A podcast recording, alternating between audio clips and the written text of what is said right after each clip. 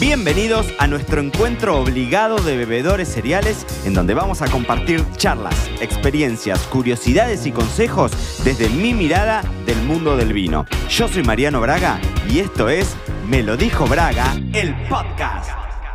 Bueno, hoy es el Día Mundial del Syrah. Vieron que está de moda esto de celebrar los International Wine Days y le ponemos día al Malbec, y le ponemos días al Chardonnay, y le ponemos días a distintas variedades de uva en donde tenemos como excusa, como si a los bebedores cereales nos faltasen excusas, pero ponemos la excusa de que, bueno, determinado día le vamos a rendir culto, le vamos a rendir homenaje a determinada variedad. Y 16 de febrero es el Día Mundial del CIRA, es el Día Internacional del CIRA, pero lo más lindo de todo es que no existe una razón por la cual se celebre el 16 de febrero. O sea, vamos, pongamos alguna excusa, inventémonos alguna razón para, para, para, ir en búsqueda de, de la razón esa detrás, pero ¿Qué es lo que pasa? La Syrah es una variedad de uva, a mí me interesa un montón. Hoy vamos a charlar un poco de, esta variedad de uva, ¿no? Tomando el día, su día internacional como excusa, porque es una variedad de uva que mm, ha tenido sus grandes bemoles, ¿no? Ha, habido épocas internacionalmente en donde era, cuando, cuando fue la explosión en Australia, era una variedad de uva que todo el mundo veía con, con, mucho, ¿no? Con los ojos como embelesados, si se quiere, y empezaron a salir Syrah como cárnicos e intensos, ¿no? De regiones calientes de distintos lugares del mundo. A nosotros nos pasó en su momento en Argentina también, con los vinos de San Juan. Y bueno, la realidad es que la Syrah tiene esta característica de que es una de las variedades internacionales, ¿no? No estamos hablando de variedad autóctona en lo absoluto, porque ya es una variedad básicamente que es patrimonio del universo completamente y la enorme mayoría de los grandes países productores de vino tienen eh, una gran cantidad en general de hectáreas bueno, en Australia tenés la enorme mayoría, ¿no? Y en determinados lugares tenés como eh, realmente, ¿no? Masas críticas muy grandes de muchos viñedos y bodegas inclusive, digamos, íntegramente dedicadas al Syrah, que en general suele dar vinos intensos, potentes, ¿no? A veces de aromas cárnicos, esto que les decía es como bastante usual el Syrah, eh, el Syrah con esas notas de, carne ahumada, los que nos gustan mucho las barbacoas o los asados, ¿no? Esa, esa nota de la carne, de la, de la, costra de la carne quemada, bueno, muchas veces es un gran descriptor de, del Syrah, súper famosa en el Valle del Ródano, en Francia, sobre todo en el norte, ¿no? Muy famoso en la denominación o en la apelación de origen Hermitage. Eh, Francia tiene quizás los Syrah más famosos del mundo y de hecho obviamente es el país que más hectáreas de la uva tiene plantadas, ¿no? Pero bueno, Quizás en el nuevo mundo, fuera de Europa, lo que más uno está acostumbrado a escuchar es el Syrah australiano como algo icónico, ¿no? Y en Australia se lo suele llamar Shiraz, Shiraz S-H-I-R-A-Z, Shiraz, pero básicamente genéticamente es la misma variedad de uva y hoy la gran diferencia quizás que podemos llegar a notar entre un Syrah o un Shiraz tiene que ver más que nada con el estilo. Los Syrah del Ródano en general estamos hablando de vinos em, como con más elegancia, si se quiere, quizás no, tan intensos, no tan alcohólicos, no tan cargados como los que uno está más acostumbrado a conseguir en, en, Australia. Y esa quizás es como la gran diferencia entre, mm, tiene mucho más que ver con el estilo que en realidad con la genética de la uva, porque Syrah Shiraz básicamente es exactamente lo mismo. ¿no? Eh, de hecho, en Australia es, es, el segundo país en producción. Y lo que más me llama la atención es que tercero y cuarto vienen dos países con los que yo tengo un, un, apego muy especial. El tercer país del mundo en donde hay mayor cantidad de hectáreas plantadas de Syrah es justamente España, acá donde estoy viviendo, y el cuarto es Argentina. Y llamativamente, Estados Unidos recién es el sexto país e Italia el séptimo país, que Italia también tiene bastante de Syrah plantado en, Toscana sobre todo. No, pero bueno, básicamente el listado sería primero Francia, después Australia, después España, después Argentina, quinto Sudáfrica, sexto Estados Unidos, séptimo Italia, octavo Chile y quiero hacer un parate en los Syrah de Chile. A mí me pasa mucho, todos los años yo voy a Londres a Qatar para el IWSC, para el International Wine and Spirit Competition. Y el Syrah, los Syrah que solemos tomar, los Syrah que solemos probar de los valles más fríos de Chile son espectaculares. Pero espectaculares al nivel de que todo el panel estamos esperando atentos cuando aparecen los Syrah de Chile, que quizás no hay muchos, pero los que aparecen son realmente muy, muy, muy, muy interesantes. Chile tiene un potencial tremendo para la, para la elaboración de, de, Syrah.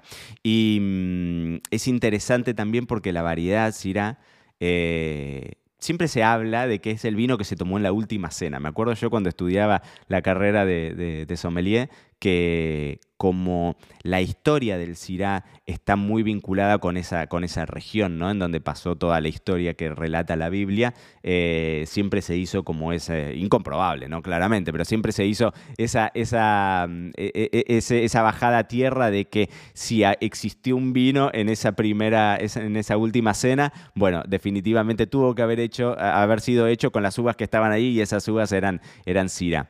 Eh, ¿Será verdad? Bueno, no, eso no, no, lo, no lo vamos a saber nunca, pero sí es interesante esto de hacer la comparativa estilística entre los cirá de climas calientes y los cirás de climas fríos. Yo les hablaba de los valles chilenos, de, algunas zonas que están muy próximas al mar, que tienen esa influencia marítima, esa influencia de, de la costa, ¿no?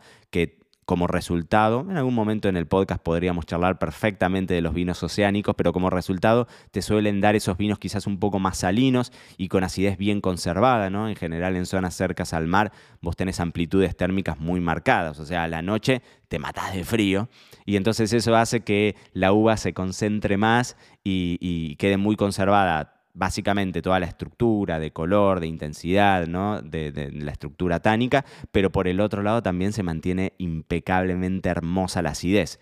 Entonces, en general, en valles fríos vamos a tener acideces muy marcadas, cosa que en los irás de climas calientes no sucede tanto, y acá quiero nombrar el ejemplo de la provincia de San Juan en Argentina, en donde siempre fue como la gran nueva cosa que va a llegar, ¿no? El Syrah en algún momento en Argentina, yo me acuerdo de Bodegas Calia, ¿no? Bodegas Calia, Almamora, eran etiquetas que lo siguen siendo al día de hoy, súper competitivas en niveles de precios económicos y que entregaban vinos que eran realmente muy, muy, muy, muy interesantes. Y el corazón de esos vinos era básicamente Syrah. Y mm, ahí sí tenemos zonas calientes. San Juan es una zona caliente, es una provincia en donde tenés mucha heliofanía, tenés ¿no? mucha cantidad de horas de sol al año. O sea, son lugares en donde las nubes prácticamente ni aparecen y entonces eso te va a dar como resultado uvas eh, con niveles de acidez y de azúcares más altos y el resultado va a ser en general vinos con acidez más baja y con alcoholes más altos. Y a veces te da como resultado esto de que sean vinos cansadores en algún punto, pero van a tener mucho color, mucha estructura. Así que los amantes de los vinos potentes están de parabienes con este estilo de Syrah caliente. Que ojo, es muy difícil de vender. En Argentina es complicadísimo de vender. Es decir, cada vez que a mí me toca armar una carta de bebidas, una carta de vinos para restaurantes, inclusive en mis experiencias como dueño de vinotecas y de restaurante, me, me sucedía esto, que el Syrah era una variedad de uva que a mí me parecía muy, muy, muy, muy interesante, pero que la tenías que salir vos a vender no había otra. Era muy difícil que la gente te lo pidiera, ¿no? Eh, y como les digo, en algún momento a nosotros nos pasó en, Argentina que eh, era una variedad de uva muy cotizada, muy demandada, muy como que había mucha expectativa puesta, porque de hecho les diría que casi la provincia de San Juan a nivel vitivinícola hizo una gran apuesta. Cali en su momento, esta bodega que les digo que es una bodega muy grande, era la bodega del Cirá sanjuanino, ¿no? Y, después eso terminó quedando opacado por otras variedades, o sea, mm, en, Argentina pasó que el Pinot Noir eh, fue, tendencia, que el Cabernet Franc fue tendencia, que el Malbec obviamente siempre tuvo su pata muy, muy, muy, muy, muy potente, y después junto con esto empezaron a salir como la industria del vino cambió completamente y empezaron a salir vinos naturales y vinos de, producciones eh, como más chiquititas y demás y el Syrah que terminó quedando como desdibujado realmente, ¿no? Hoy a mí me hacen falta números para respaldarles esto que les estoy diciendo, pero definitivamente a nivel comunicacional ese boom que parecía que era eh, inexorable y que iba a llegar y que se nos iba a caer encima de la góndola las etiquetas que rebosaban de Syrah argentino, bueno, realmente esto no pasó así. Sí sucedió en algún momento y siempre está el caso emblemático de, de la bodega Yellowtail en Australia, que su Syrah fue el vino más vendido de Estados Unidos. O sea, una locura. En Estados Unidos, el vino más vendido era un Syrah australiano. Imagínense lo, que fue eso. Y era un Syrah muy económico, con una etiqueta disruptiva de la cola y de, un canguro amarillo. Y entonces era como algo también muy atractivo para, para consumir. Y eso eh, definitivamente, digamos, puso en perspectiva a la variedad. Hoy, algunos de los grandes Syrah del mundo eh, vienen mm, de, Australia y vinos de 3, 4 cifras en dólares, ¿no? O sea, estamos hablando de vinos de, de los vinos más codiciados y, de los vinos que los coleccionistas guardan y demás. Bueno, muchos de, esos vinos tienen algo de aporte del Syrah. El Syrah está presente en un montón de denominaciones de origen alrededor del mundo. Así que básicamente si hoy es el Día Internacional del Syrah, tenemos que encontrar la excusa. Háganme el favor, vayan a buscar ese Syrah que les gusta o ese Syrah que, si no son consumidores de Syrah, esta es la oportunidad. Hay vinos muy interesantes a base de Syrah, vayan a buscarlos, enamórense de esos aromas cárnicos y de esa boca intensa, ¿sí? Porque si tendríamos que ponerlo en una escala, el Syrah está escalando alto, es decir, el Syrah es una variedad de uva que tiende a dar vinos potentes, intensos, de alcoholes más bien altos y de estructura tánica, esa rugosidad, esa astringencia, esa sequedad bien marcada. Lo acompañamos con un guiso y va a quedar maravilloso. Lo acompañamos con cualquier comida que sea realmente especiada y el Syrah va a ser un gran juego. Así que hagan sus, eh, hagan sus apuestas, hagan sus compras, vayan, descorchen Syrah. Hoy es su Día Internacional y vamos a rendirle homenaje. Esto fue todo por hoy. No te olvides suscribirte para no perderte nada y que sigamos construyendo juntos la mayor comunidad de bebedores cereales de habla hispana. Acá te espero en un próximo episodio.